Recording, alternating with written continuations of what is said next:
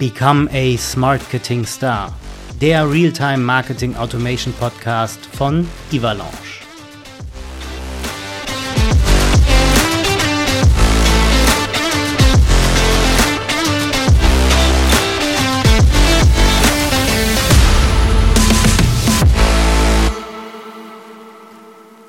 Kategorie Ivalanche Insights. Endlich geht es los mit der Kategorie Ivalanche Insights, frisch von den Ivalanche CX Days 2023. Bei mir heute im Studio, nicht mal virtuell, sondern wirklich. Wir sitzen uns nämlich gegenüber, auch wenn ihr es nicht Kevin. seht.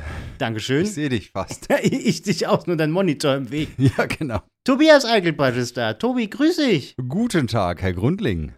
Und wie das in der Kategorie Avalanche Insights nun mal so ist, wir beide werden äh, vornehmlich zusammen äh, diese Kategorie bespielen. Ich weniger als du, weil du hast natürlich die besseren Insights als Experience Manager. Uh. Ja, ist schon geil. Dann schießen wir doch einfach mal mit dem ersten Thema los. Was hast du? Ja, wir blicken zurück auf die Avalanche Marketing Experience Days, das Event und die Keynote. Und in der Keynote haben wir ein neues Feature vorgestellt, das ähm, einen ganz besonderen Stellenwert hat. Und darauf gehen wir ein. Das ist das, was in Zukunft der Ivalanche Content Designer ist. Und da lassen wir uns jetzt so ein bisschen drüber aus. Nicht nur das, sondern wir drehen noch mal so ein bisschen am Zeitrad, würde ich jetzt mal so ganz spontan vorschlagen. Ich habe ja selber mal mit einem äh, Tool gearbeitet, ich nenne es mal den großen orangenen Bruder. Äh, da gibt es ja auch einen, ja, Content Designer ist zu viel gesagt, aber es gibt einen Editor, den man per Drag and Drop befüllen konnte. Das gibt es ja auch bei ganz vielen anderen äh, Tools, die da draußen kräuchen und fleuchen. Das war ja bei Ivalanche ein bisschen komplizierter, wenn wir mal ehrlich sind, oder? Ja, also Ivalanche hat ja dann auch einen gewissen Anspruch an sich selbst. Und ähm, den, wir machen einen kleinen Bogen hier zum Einstieg. Ähm, es waren vermutlich nicht alle Hörerinnen und Hörer bei dem Event dabei um ähm, die, die Einleitung zu erleben. Ähm, die Einleitung zum Editor, der in Zukunft Content Designer heißt, ähm, das war so ein kleiner Bogen. Wir haben nämlich ein großes Bild an die Wand geworfen, auf die Leinwand. Und auf diesem einen Bild sah man äh, die Kleinstadt Ivalanche. Wir haben es Kleinstadt genannt, weil es so ein bisschen aussieht wie so eine Stadt oder ganz viele äh, Bezirke in diesem Bild steckten alle Funktionen und Features von Ivalanche. Und das Thema mit dem Anspruch hat insofern damit zu tun, als dass man sich bei der Entwicklung von Ivalanche ja ständig die Frage stellt, wo setzen wir bei diesen ganzen vielen Funktionen und Features an, wenn wir Ivalanche verbessern wollen? Wo ist ein wirklich guter Hebel? Was rücken wir in den Fokus? Und da sind wir auf Suche gegangen und wir sind fündig geworden und wir sind gelandet bei dem, was heute in Ivalanche noch der Editor ist und in Zukunft Content Designer heißen wird. Und ähm, warum? Das ähm, haben wir auch noch erklärt. Ganz einfach, im Editor, im, in Ivalanche verbringen die meisten unserer Kundinnen, Kunden und Partner die meiste Zeit, investieren die meiste Arbeit. Im Editor werden E-Mails erstellt, Landingpages, Leadpages, Formulare, das ist ein und dieselbe Arbeitsoberfläche. Und weil dort so viel produziert wird an Content, an Medien, ähm, rückt dieses Feature ganz besonders in den Mittelpunkt. Und darum haben wir den Fokus darauf gelegt und etwas ganz Neues entwickelt. Wie war das denn äh, noch mit dem Editor? Also jetzt bin ich ja nicht so lange dabei wie du, aber ähm, der Editor war ja auch so gestrickt, du legst einen Artikel an, du legst so ein paar ja, wie heißt das denn, so ein paar Zeilen an, nenne ich es jetzt mal so ganz flapsig, und fügst das dann da so alles ein. Das hat mhm. sich ja mhm. jetzt dann alles äh, so ein bisschen verbessert mit der Zeit. Ähm, ja, ähm, der, der Editor selber, der hat schon sehr, sehr lange Bestand. Und mh, hm, da machen wir noch einen ganz kleinen Technikausflug.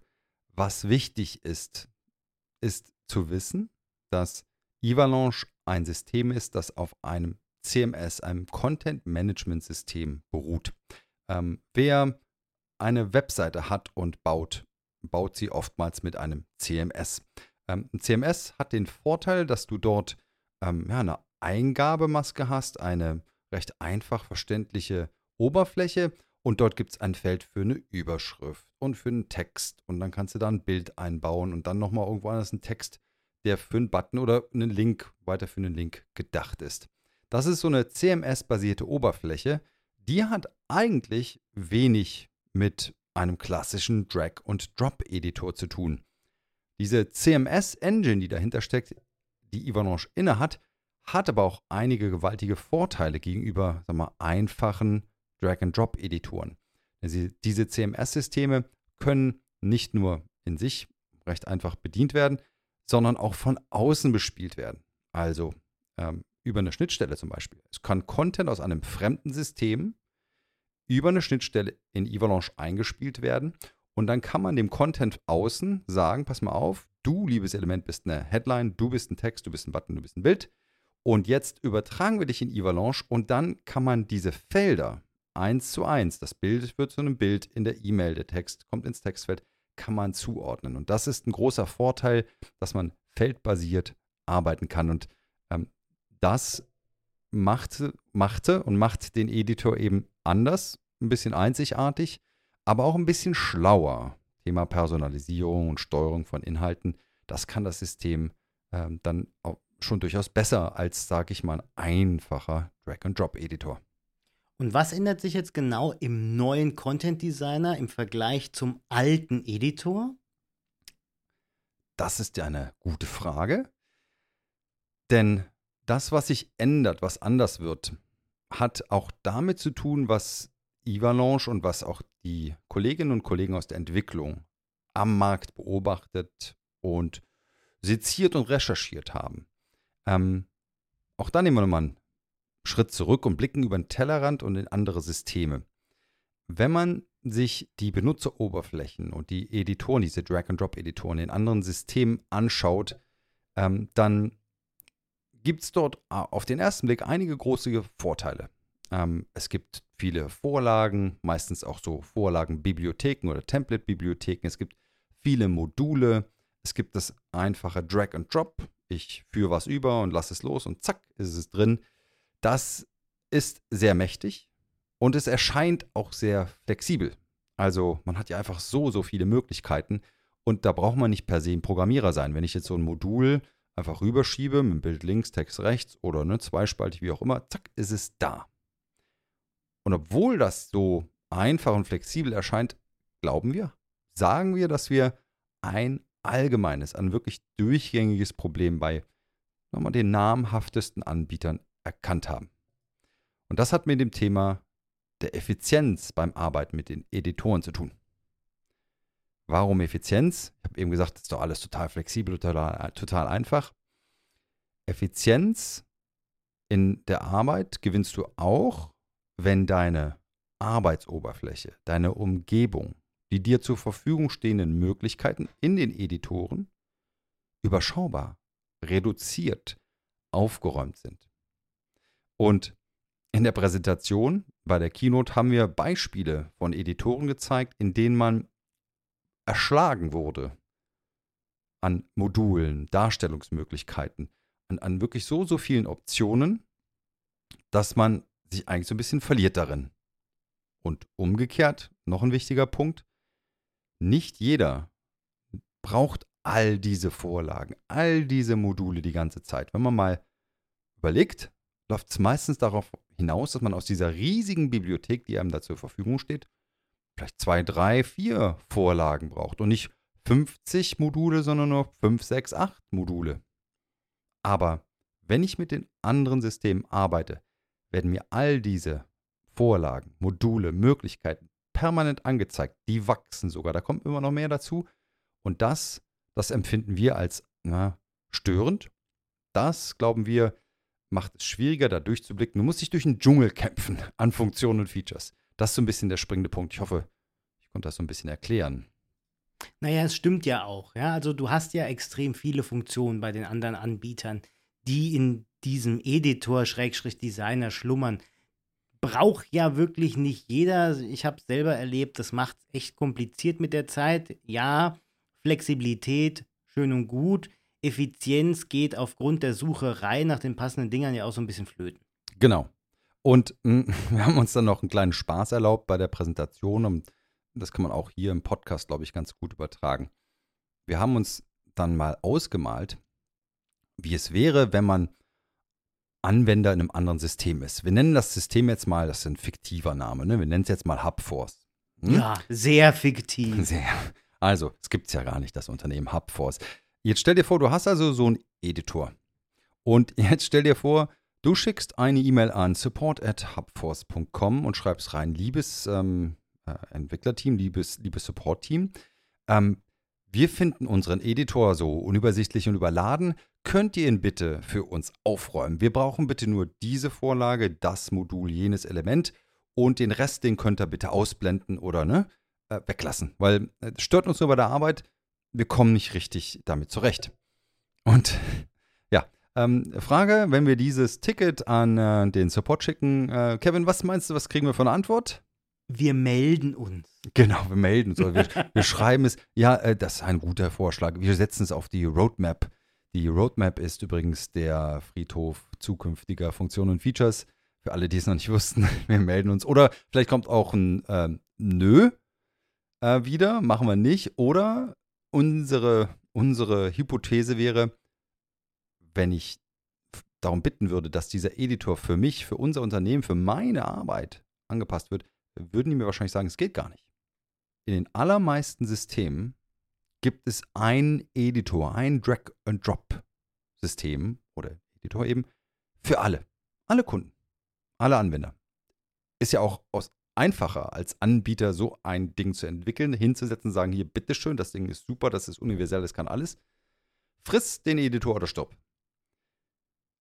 Und das war unser Einfallstor, nenne ich es mal. Das war einer der wichtigsten Impulse, die wir gewonnen haben bei der Entwicklung dessen, was jetzt noch der Editor ist und Ivalanche bald der Content Designer. Und da setzen wir an.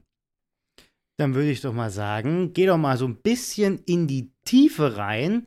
Ich weiß, es ist jetzt echt gemein, das nur ja, auf der danke. Audiospur zu machen. Genau. Aber das macht ja den Podcast dann auch aus. Ja, dass wir uns hier das Hirn verknoten, ja, und uns überlegen, wie wir etwas, das eigentlich visuell äh, viel, viel besser zu äh, vermitteln und transportieren, ist jetzt hier verbal zusammenfassen dürfen. Schönen Dank. Hirnakrobatik hier am frühen Nachmittag. Also gut, wir probieren das Ganze mal. Ähm, wir waren eben dabei stehen geblieben, dass die meisten Editoren in anderen Systemen überladen sind. Was also im Umkehrschluss heißt, der zukünftige Content Designer wird das Gegenteil davon sein. Er wird aufgeräumt und reduziert sein. Und jetzt kommt's. Und zwar kann sich jedes Unternehmen, jeder Kunde Vorlagen, Module, eine Auswahl an diesen erstellen, steuern, einblenden oder ausblenden, ergänzen oder rausschmeißen. Das heißt, ich baue mir mein Template-Set, eine kleine Auswahl dessen, was ich wirklich brauche für meine Arbeit. Und Module, von denen wir sagen, die brauchen wir und die anderen brauchen wir erstmal nicht. Und dann kann man tatsächlich über ein ganz einfaches Schloss-Icon diese Elemente ein- oder ausblenden. Und wenn ich sie ausblende, sind sie weg. Und das tut dem Auge so gut. Ja, ich sehe gerade sogar noch hier das Bild vor mir. Es ist so ein wunderbar aufgeräumtes ähm, äh, ähm, System, beziehungsweise der Content Designer ist aufgeräumt. Ich habe da rechts habe ich diese Module zur Auswahl, links sehe ich dann den, äh, das Canvas, die Leinwand, in der die Inhalte erscheinen. Ich kann immer noch per Drag and Drop von rechts nach links Module und so weiter einfügen, aber es ist eben nicht überladen. Und das macht das sehr, sehr angenehm und, ähm, und, und äh, vermittelt einem einfach den, den Eindruck, okay, da, da komme ich schneller, besser mit zurecht. Das sind aber drei verschiedene Ebenen, wenn ich das noch richtig im Kopf habe. Ne? Das ist der Templater, der Creator. Mhm. Den dritten habe ich vergessen. Der, genau, richtig. Also, das ähm, auch ein Ausblick, ähm, den wir dem Publikum gegeben haben, den wir euch jetzt auch gerne geben. Ähm, wie funktioniert das technisch? Kleiner Ausflug hier. Es braucht tatsächlich drei Ebenen, damit dieses System funktioniert. Auf der, ich nenne es mal untersten Ebene, das ist die Developer-Ebene. Die muss es natürlich geben. Da wird programmiert. Da wird der Code für die Content Designer Magie geschrieben. das erfordert wirklich technisches Know-how in aller Tiefe. Ähm, da muss, ja, muss Code programmiert werden. Das äh, muss man können. Darüber liegt eine weitere Ebene und die heißt bei uns die Templater-Ebene. Und in der Templater-Ebene nutze ich quasi das, was unten developed, entwickelt wurde. Und als Templater steuere ich das, was ich eben erwähnt habe. Also, welche Templates werden mir überhaupt angezeigt, welche Vorlagen, welche Module schalte ich frei, bis hin zu einzelnen Elementen in den Modulen. Was davon darf von den Creators, den Redakteurinnen und Redakteuren verwendet werden? Was ist für die überhaupt sichtbar? Was dürfen sie verwenden und auch wie dürfen sie es verwenden? Das war also die zweite Ebene. Developer entwickeln Code und ein Templater ähm, steuern, konfigurieren die Vorlagen und den Content Designer und der Creator. Wenn ein Creator sich ein neues Objekt anlegt, eine E-Mail zum Beispiel, dann erscheint das, was für diese Person freigeschaltet ist, aktiviert ist und auch nichts anderes.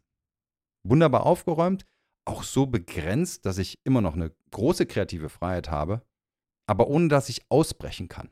Das ist etwas, über das wir gleich auch nochmal sprechen können, die Konfiguration. Letzter Punkt zu diesem Ebenenmodell. Das ist ganz spannend. Ich habe eben gesagt, der Developer, der muss programmieren können. Aber die Templater und die Creator arbeiten codeless. No Code. Das heißt, ich kann mir auf, äh, ich kann mir eine komplette Vorlage, und das haben wir sogar in einem Video festgehalten, ich kann mir eine neue Vorlage erstellen. In einem Video haben wir das innerhalb von 64 Sekunden gemacht. Als Template, als jemand, der diese Developer-Ebene nutzt. Ich baue eine neue Vorlage für die Redakteurinnen und Redakteure. Drag and Drop, auch auf der Template-Ebene, ohne Coding. Und die Creator ohnehin noch aufgeräumter, komplett codeless. Und das ist natürlich auch ein großer, äh, großer, großer Plusfaktor. Geschwindigkeit, Effizienz, Einfachheit auch auf den Ebenen. Willst du noch ausbrechen zum Schluss? Willst du es noch sagen? Äh, was, was aus, oh, jetzt, jetzt muss mir einen Hinweis geben, wie ausbrechen. Du wolltest noch äh, sagen, dass man daraus auch vielleicht ausbrechen kann oder auch nicht. Ah, genau, ja, richtig. Okay. Ähm, neben diesen, diesen Konfigurationsmöglichkeiten gibt es noch etwas, das ähm, Einstellung oder halt, wir nennen es Smart Configuration nennen. Ähm, es gibt eben gewisse Dinge, die will man bei so einem Template vielleicht auf einer ganz übergeordneten, ich nenne es mal globalen Ebene oder in einer darunterliegenden, einer, einem einzelnen Mandanten, einem einzelnen Account oder sogar nur für eine einzige bestimmte Vorlage steuern. Und das ist diese Einstellung, diese Konfigurationsmöglichkeit. Ich gebe euch mal drei Beispiele. Style, Brand und Design. Es ist vielleicht notwendig, dass in einem Template, das zur Verfügung gestellt wird, gewisse Style Guides, Corporate Design, Corporate Identity definiert, festgelegt und nicht mehr verändert werden kann. Logos zum Beispiel, Farben und so weiter. Jetzt könnte zum Beispiel die Farbgebung auf globaler Ebene für auch ein, ein Unternehmen mit mehreren Unter-, Subunternehmen, könnte auf globaler Ebene festgelegt werden, sodass global und darunter liegend alle Farben immer Corporate Design konform sind. Aber es könnte zum Beispiel heißen, ja, hm, in einzelnen Mandanten müssen wir bitte unterschiedliche Logos berücksichtigen, weil wir da unterschiedliche Produkte haben. Gehören alle zum Mutterunternehmen, Farbgebung gleich, aber ähm, Logos zum Beispiel könnten auf Mandantenebene variieren. Und das gleiche auf Vorlagenebene. Auch da könnte ich nochmal sagen, hey, das ist jetzt eine Vorlage für diese oder jene Empfänger. Die soll zum Beispiel jetzt hier überwiegend Blautöne beinhalten oder die Rot oder wie auch immer. Ich kann das ganz, ganz fein runterbrechen. Das gleiche auf Sprachen übertragen, Sprachelemente, stellt euch das mal vor. Auch das wollt ihr manchmal global definieren. Was steht im Futter, in welcher Sprache? Manchmal muss das lokal anders sein. Und ähnlich ist es mit dem, was man Compliance, also dem wirklich dem Einhalten bestimmter Regeln, ähm, dass es in jedem E-Mail, in jeder E-Mail-Vorlage immer den passenden Austragungslink gibt und so weiter. Das, auch das kann man sehr, sehr granular steuern, aber auch einfach nur global festlegen und dann ist das überall immer gleich. Dann würde ich sagen, wir haben, glaube ich, Tobias, was meinst du, den Hörerinnen und Hörern genug Knoten in den Kopf gesetzt und hm. vielleicht die ein oder andere Fantasie mitgegeben, sich vielleicht uh. mit uns in Verbindung zu setzen? Ja, ja. Also, ähm, was sich wirklich ändert, das, ähm, äh, um das nochmal kurz auf den Punkt zu bringen und warum der Editor in Zukunft nicht mehr Editor heißt. Es geht viel mehr um Content die Informationsgestaltung in Avalanche muss sich rund um Content drehen. Weil eine E-Mail ist Content, eine, eine, eine Landingpage, Leadpage, Formular, das ist alles Content. Und darum haben wir dem Ganzen einen neuen Namen gegeben. Darum ist es nicht mehr nur der Editor, sondern der Content Designer. Es ist eine Oberfläche für alle, also für ähm, alle Redakteurinnen und Redakteure, ähm, für allen Content, egal welches Medium ich in Ivanhoe produziere. Ist auch angenehm, in einer und derselben Oberfläche zu arbeiten, findet man sich immer wieder zurecht. Ja, und das ist also unser Ausblick in den Content Designer der Zukunft. Ähm, wir sind schon sehr, sehr gespannt drauf. Darf ich dir noch eine kleine unverschämte Frage stellen, ganz unvorbereitet? Ach du meine Güte, los. Gib doch mal den Hörerinnen und Hörern einen Ausblick, wann er denn kommt ungefähr. Das ist so eine Frage, die kam jetzt ständig bei den CXS. Wann kommt er denn? Wann kommt er denn? Ja, wann kommt er denn? Ja, das ist eine gute Frage. Also ähm, dazu muss man vielleicht noch wissen, ähm, dass ähm, wir haben ja jetzt November 2023 und ähm, die Herausforderung beim Ausrollen eines solchen Features ist ja, dass das Ganze in einer schon vorhandenen Umgebung ausgerollt werden muss. Es muss auch und es wird auch, das haben wir auch bei, dem, bei der Präsentation bei der Keynote gesagt, all das, was wir präsentiert haben, erklärt haben, wird mit den vorhandenen Objekten und Inhalten in Ivanhoe funktionieren. Das muss aber auch ordentlich verschweißt werden, damit das funktioniert. Und darum gibt es einige Schritte und die rolle ich jetzt noch aus ähm, damit das so ein bisschen nachvollziehbar ist. Es gibt einige Schritte, die erledigt werden müssen, damit das komplett im System voll integriert ist. Und dazu gehören zum Beispiel Dinge wieder wie wir von Avalanche arbeiten mit Power-Usern zusammen, Agenturen, Beratungen, großen Kunden. Ähm, wir präsentieren das Ganze, wir ähm, rollen das dort mal aus, gezielt und holen uns Feedback ein und schauen, wie sich Arbeitsprozesse verbessern, verändern. Und das ist ein wertvolles Feedback, das wir bekommen. Danach folgt dann eine Phase, das nennt man im, im, im technischen äh, Core Feature Freeze. Es wird also festgelegt, welche Funktionen und Features werden in diesen ersten Content Designer ausgerollt. Die werden dann so festgehalten und dann wird dorthin entwickelt und dann wird irgendwann eingefroren. Das heißt, man legt fest, so jetzt bleibt das Ding so, daran ändert sich nichts mehr. Wenn der Freeze durch ist, kommen die Core Beta Tests, dann wird das ausgerollt im System. Es wird das erste Mal im System sichtbar, immer noch mit so einem Hinweis: Achtung, Beta-Test. Funktioniert schon gut, aber könnte auch noch ein bisschen frickelig sein, gehört dazu.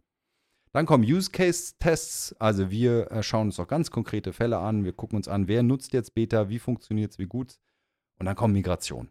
Dann, dann rollen wir das Ding aus und dann kommt die Phase, in der das ersetzt wird. Das, was schon vorhanden ist, wird langsam ausgeblendet und alles, was neu ist, ähm, wird primär ausgespielt.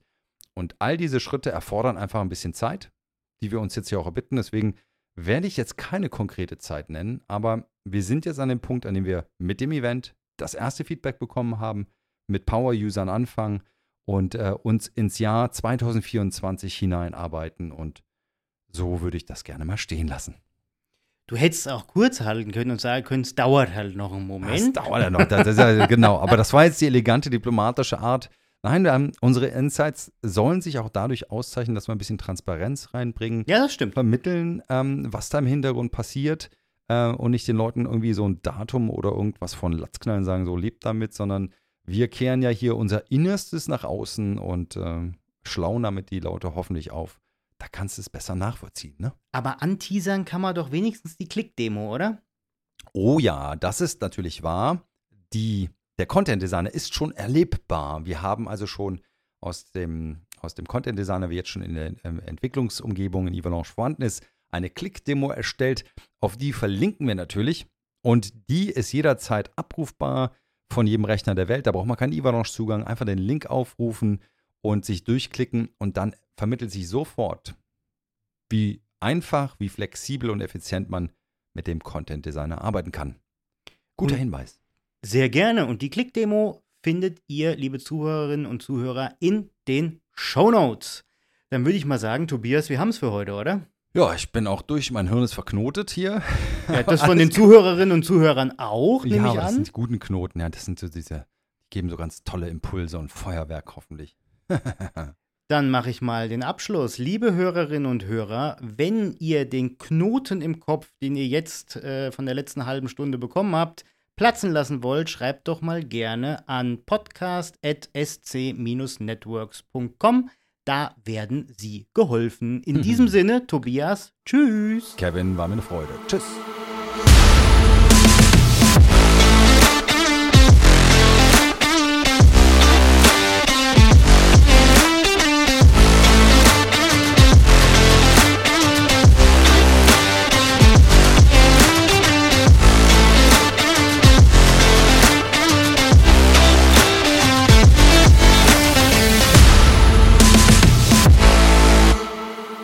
Weitere Informationen zum Podcast und die Abstimmung zum Smartketing Star 2024 gibt es auf www.ivalanche.de.